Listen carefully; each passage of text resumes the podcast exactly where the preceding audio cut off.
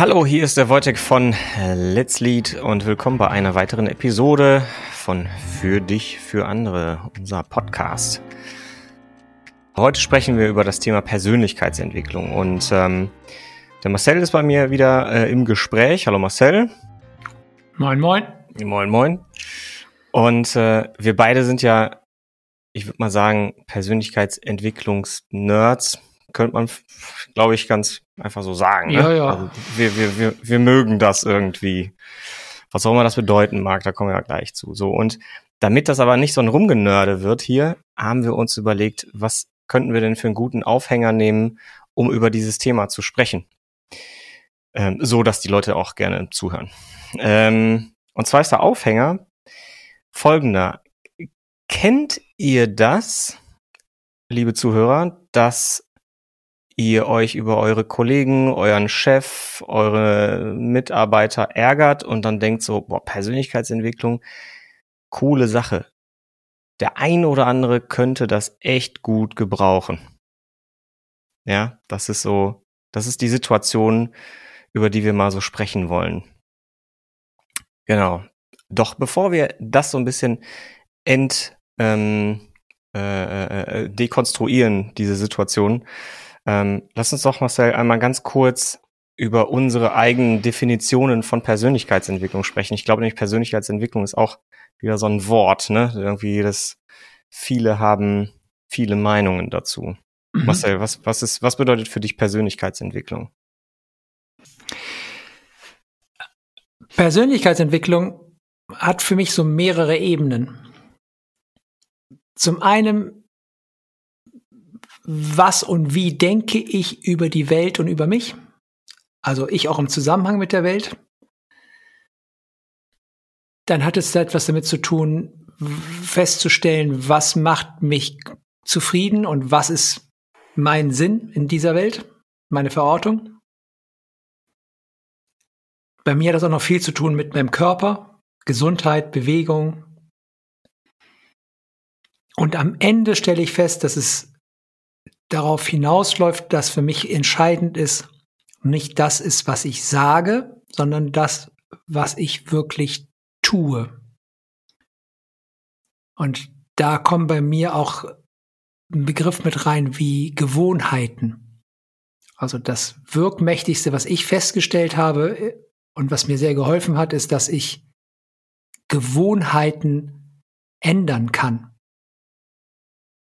Und dass ich auf einmal Dinge, die ich vorher noch nie gemacht habe, als völlig normal und selbstverständlich betrachte. Und das, das ist doch der Grund, warum ich Persönlichkeitsentwicklung mag, mag macht mich selbstwirksam. Also ich habe gelernt, dass ich Dinge anders machen kann. Und das Gefühl, dass ich das mit mir alleine in Summe ausmachen kann, dass ich Dinge anders machen kann, gibt mir ein Gefühl von Selbstbestimmtheit und Freiheit. Hm, hm. Cool. Ja. Da schwinge ich bei ganz vielen Themen mit. Also äh, finde ich spannend. Hm. Ich werfe mal meine drei Punkte mit rein. Und zwar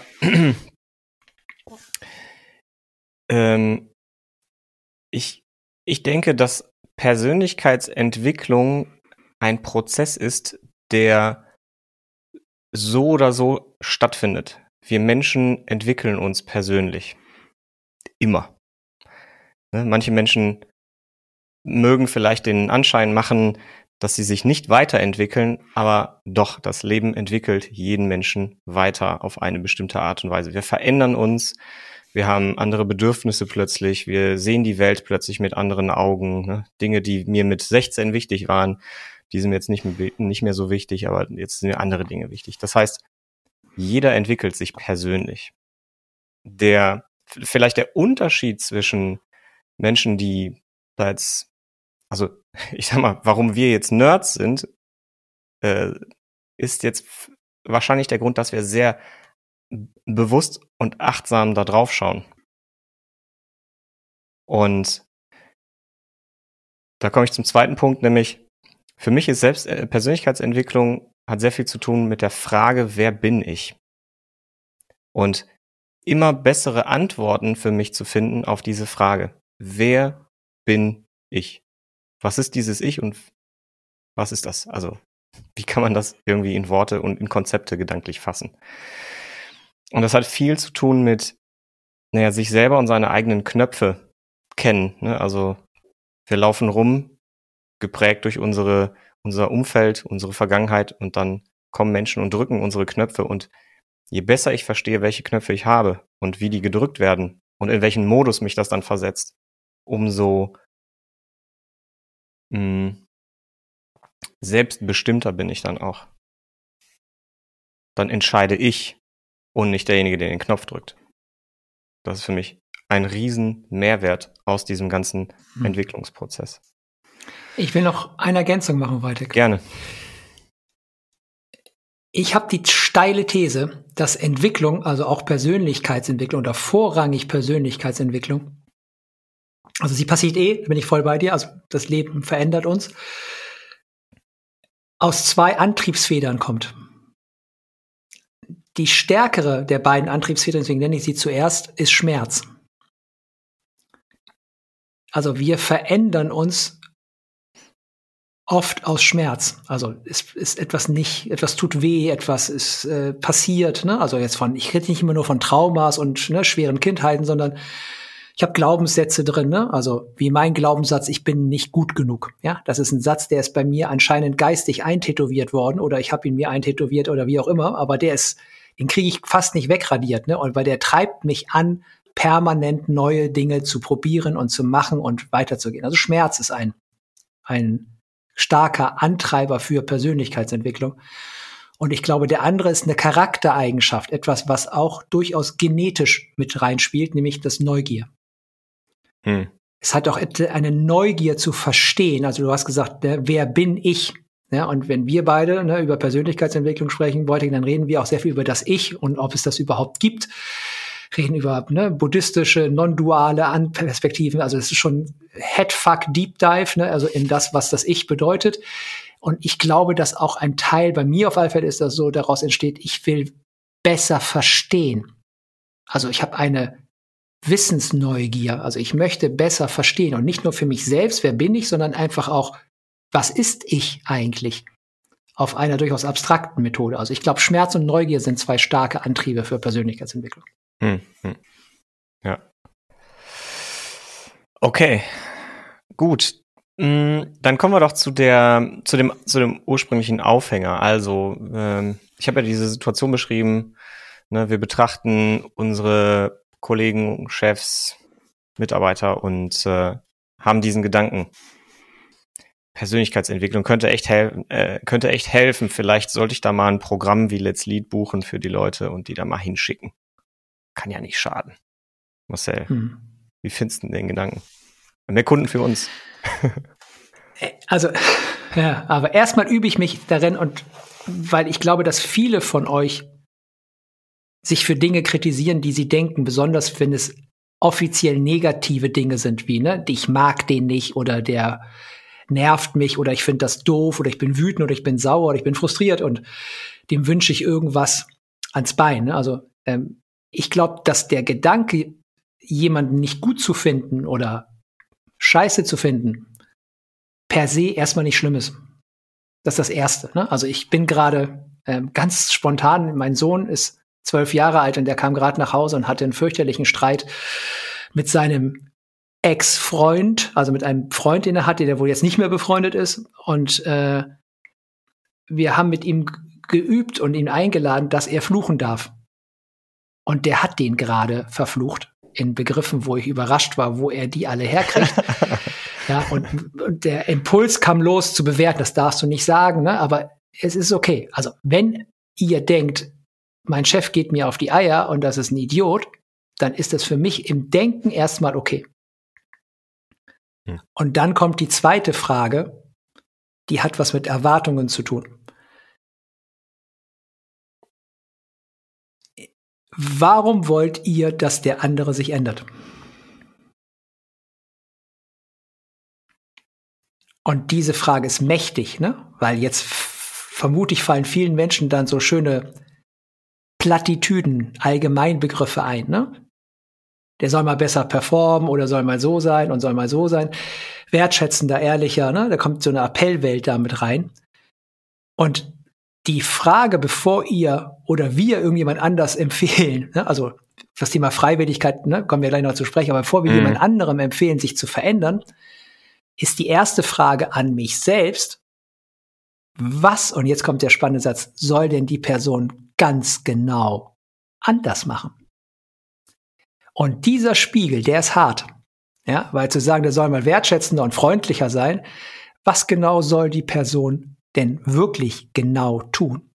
Mhm. Ich glaube, das ja. ist eine ganz spannende erste Frage. Ja, ja. Da fällt mir diese die Frage ein. Ich finde diese Frage so unfassbar wirksam, nämlich was brauche ich von dem anderen?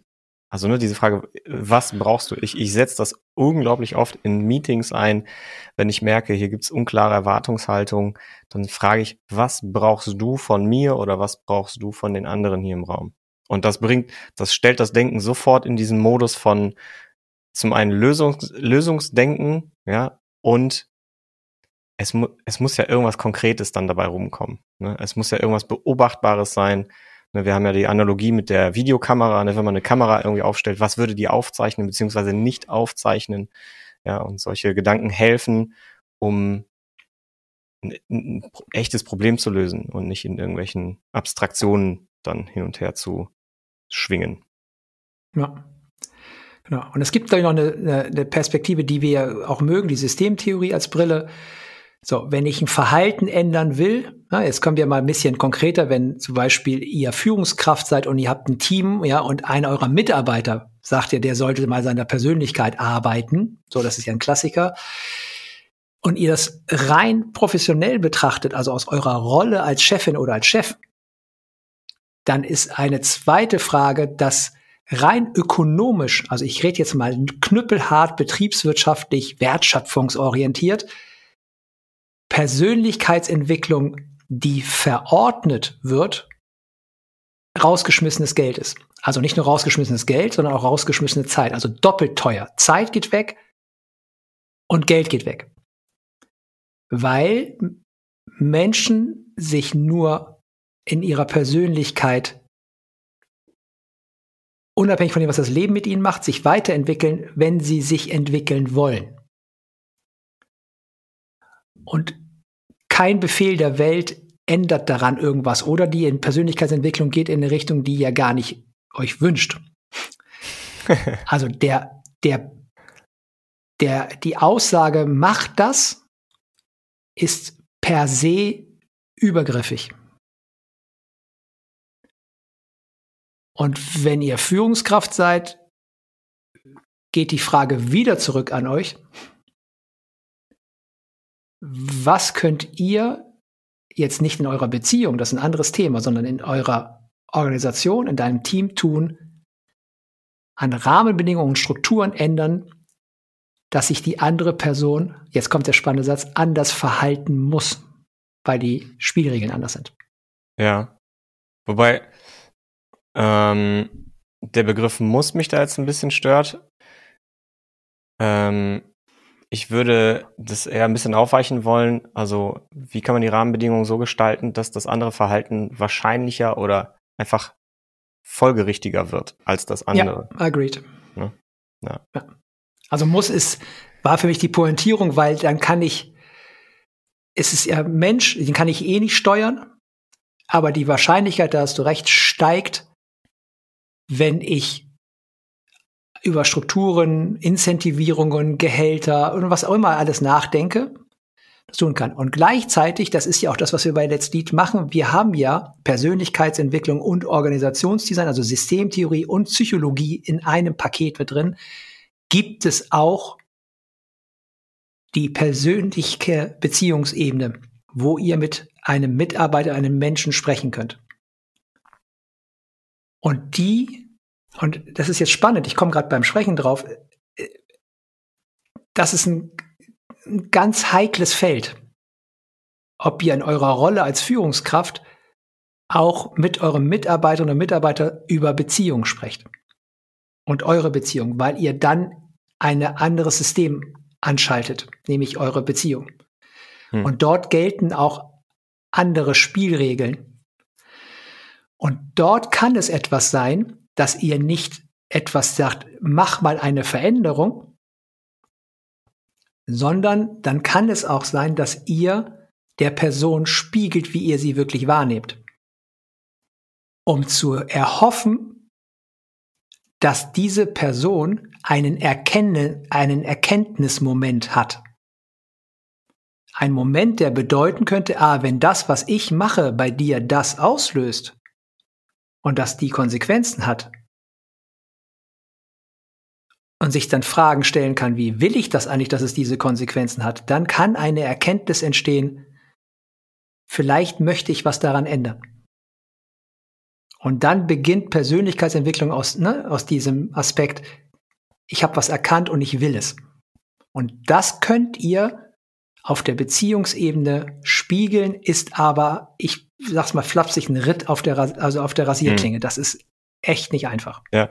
Kann ich, kann ich das vereinfachen, deine Aussage zu, zu dem Satz, äh, wenn ich offen und ehrlich Feedback gebe, dann steigt die Wahrscheinlichkeit, dass sich mein Gegenüber persönlich weiterentwickelt.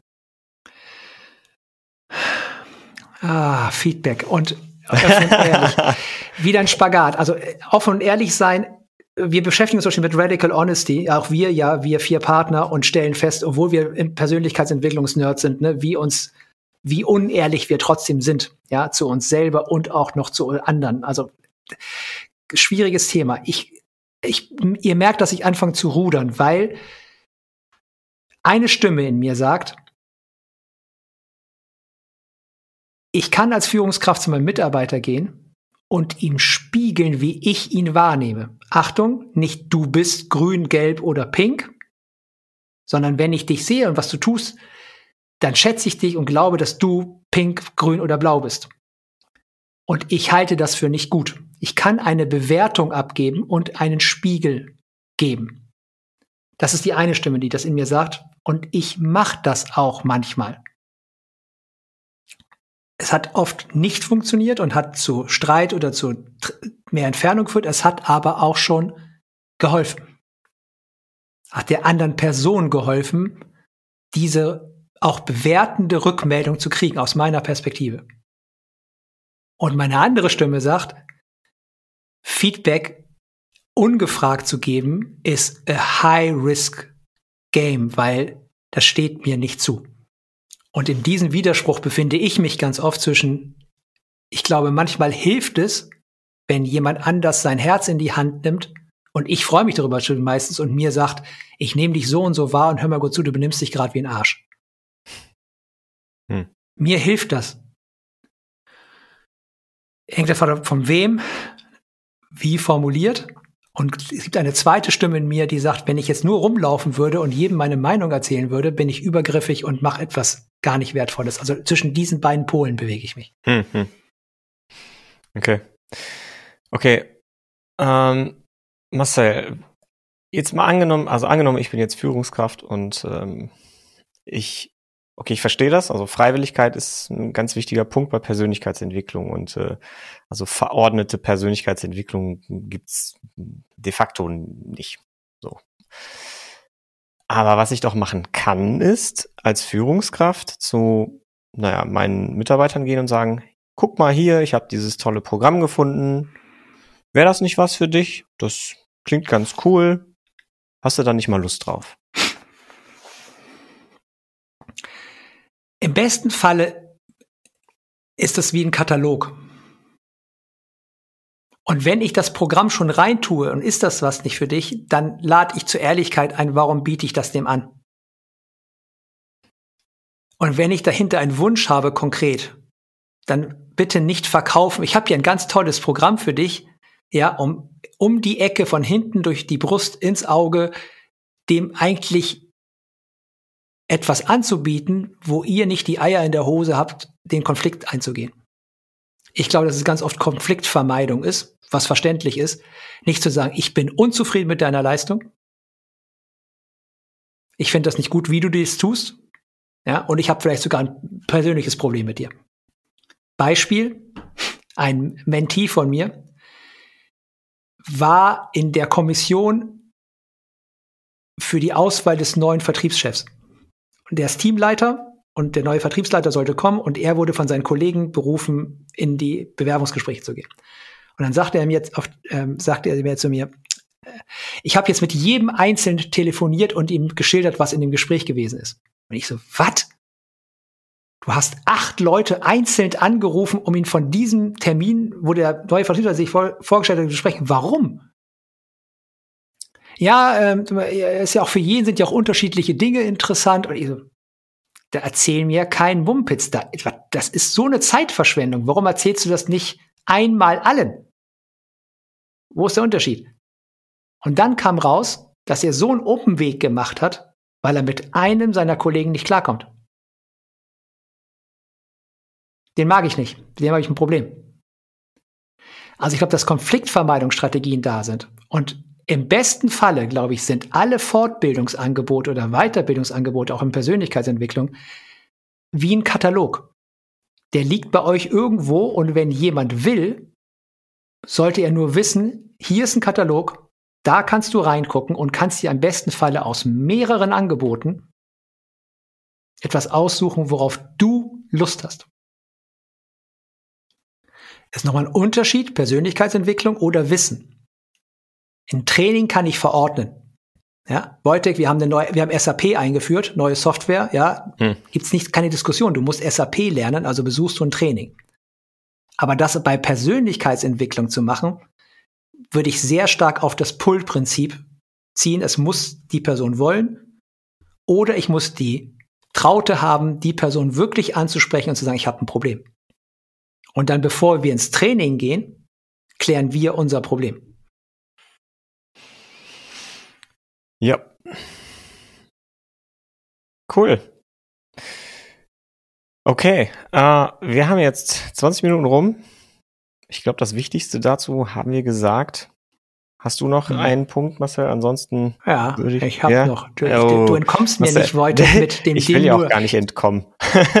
indem nur du mir Fragen stellst. Ach so. Ich stelle dir jetzt eine Frage zurück. Aha.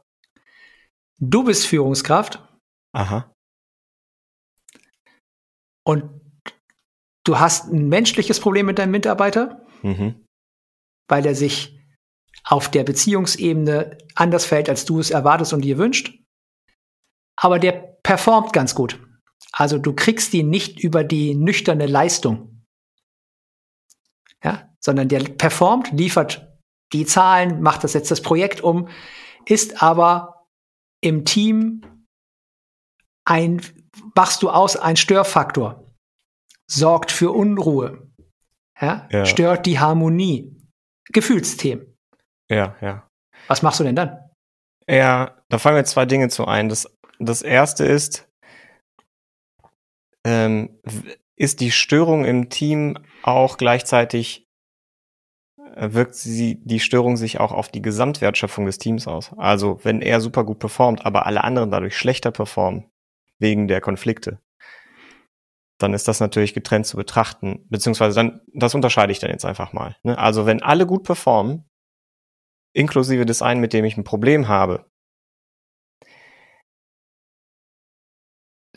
dann ich komme jetzt in so einen Widerspruch rein. Ne? Also auf der einen Seite sind Beziehungen wichtig. Wenn ich aber im, Wirtschaftssystem unterwegs bin als Führungskraft in einer Organisation und meine Aufgabe ist es in dieser Rolle, die Wertschöpfung in der Organisation sicherzustellen und zu optimieren. Da ist Beziehungen nicht notwendig für. Ich muss nicht die Menschen total mögen, mit denen ich arbeite.